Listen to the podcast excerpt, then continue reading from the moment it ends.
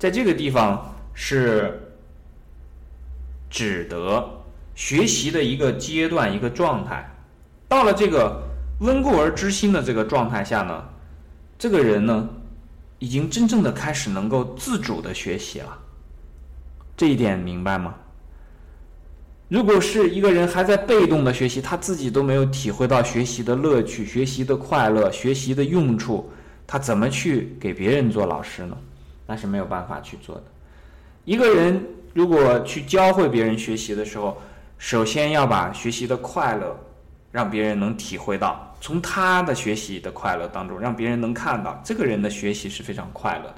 那么其次呢，要把学习当中的这个用处。用法怎么样使得一个人的生活工作都在学习当中受益？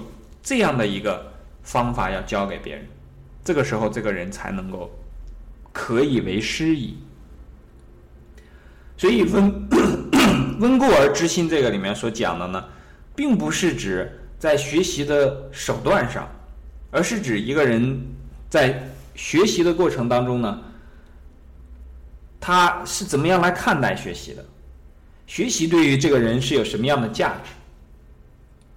那我们总结一下来讲，就是说，能够温故而知新的人呢，一定是从学习当中得到了好处的。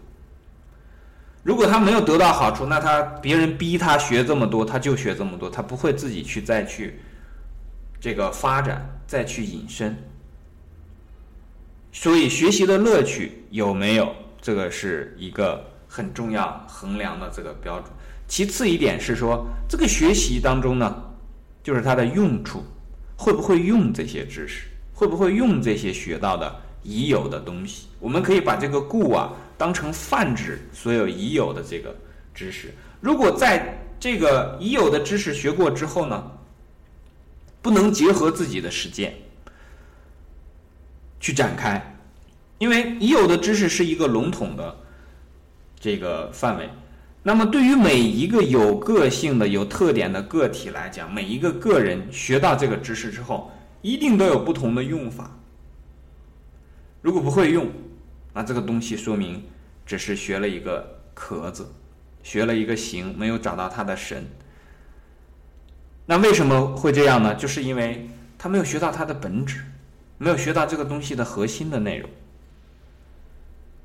那么在这种情况下，如果仅仅是那些把这个条条框框、把这些东西背会的人呢，这样去做老师啊，其实是不太够的。其实是再说的明确一点呢，就是有些不合格的。如果自己学过的东西不能从中获得快乐，也不能够去在自己的生活当中。